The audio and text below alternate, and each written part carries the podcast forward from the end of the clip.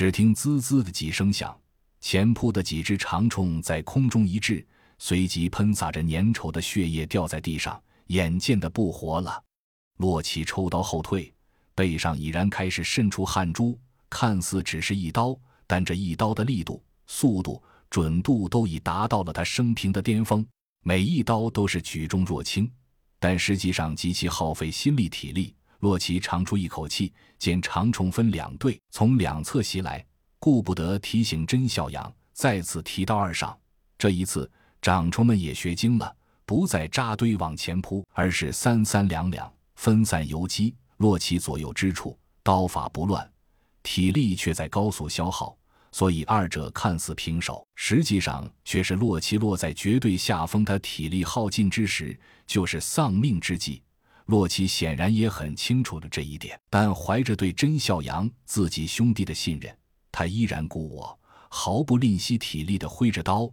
一只只长虫在刀下殒命，但更多的长虫却悍不畏死，继续向前扑来。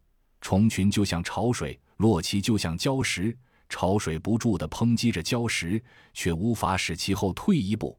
就在洛奇感到自己快要支持不住的时候，突然听到一声大叫：“全速后退！”洛奇闻声大喜，横横劈出一刀，吓得虫群纷纷向后一窜。他本人实则借着这一虚招向后猛退几步。就听甄孝阳又叫了一声：“卧倒，堵住耳朵！”洛奇毫不犹豫，反身向后就是一个鱼跃匍匐。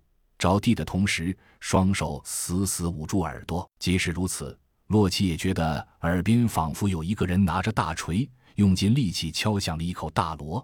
他只觉得脑际一晕，空气仿佛都被抽干了，呼吸变得极为困难。但他死死趴在地上，坚持着一动不动。紧接着，一股热浪袭来，洛奇觉得自己背上仿佛被浇了一壶开水，热辣滚烫。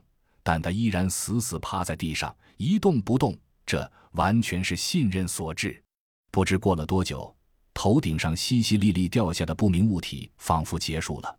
洛奇感到有人轻轻拍了拍自己的肩头，他一咕噜翻过身，忽的一个鲤鱼打挺跃了起来，却见一个黑人站在自己面前，准备拔刀的同时，却听黑人说话了：“是我，别冲动。”分明是甄笑阳的声音，但这脸……